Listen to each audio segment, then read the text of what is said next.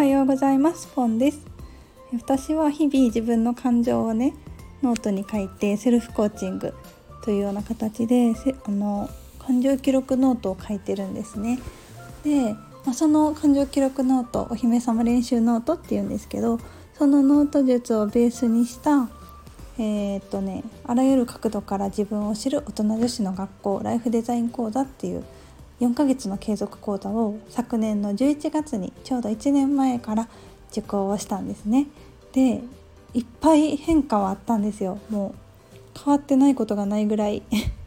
やっぱりこう意識の部分を整えたら行動って変わるのでそう行動は意識からできてるからね。だからその意識の取り扱い方とか整え方を学んだから全部変わったんですけどその中でもねめっちゃ変わったのがあのね幸せを感じる感度が変わりました。うん。なんか以前はうんっていうのもそう昨日昨日この前のお休みにね夫と特に予定がなかったからまあ普通に1週間分の食材をお買い物しに行ってで帰りの車でそこでお店で買ったアイスを2人で食べながら帰ってで夫が、うんと、フットサルシューズが見たいって言ったからスポーツ用品店行ってうんなんかそういう本当にたわいない日常を過ごしたんですよね。特にビッグイベントもない普通の日常を過ごしたんですけどね。その時の感情記録ノートが見てみるとねあなんかすごい楽しかったって書いてたんですよ。そう。平日は夫は残業で遅くなることが多いからなかなかゆっくり2人でうん出かけれることって少なくて、まあ、ただのお買い物とかただのスポーツ用品店なんですけどお家の近くの。でもねすごい楽しかったんですよね。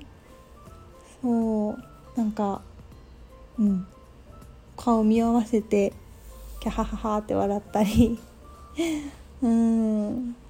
アイス一緒に選んだりね。美味しいねって言い合ったり。そういうね本当にたわいない時間がすごい楽しくて。うん。なんか幸せやなって思いました。で振り返ってみると以前の私はそうじゃなかったですね。なんかお休みの日にうーん。まあ今回みたいに特に予定がない日でももしくは、うん、お出かけの予定がある日今日はうんとちょっと遠くのアウトレットに行こうとかそういうお出かけの予定がある日でもなんかそのお出かけとかお買い物を楽しむっていうよりはこなす。その予定をこなすみたいな感じで過ごしていました。なんか予定がねタスクになってた感じ。全然その時間を味わってなかったし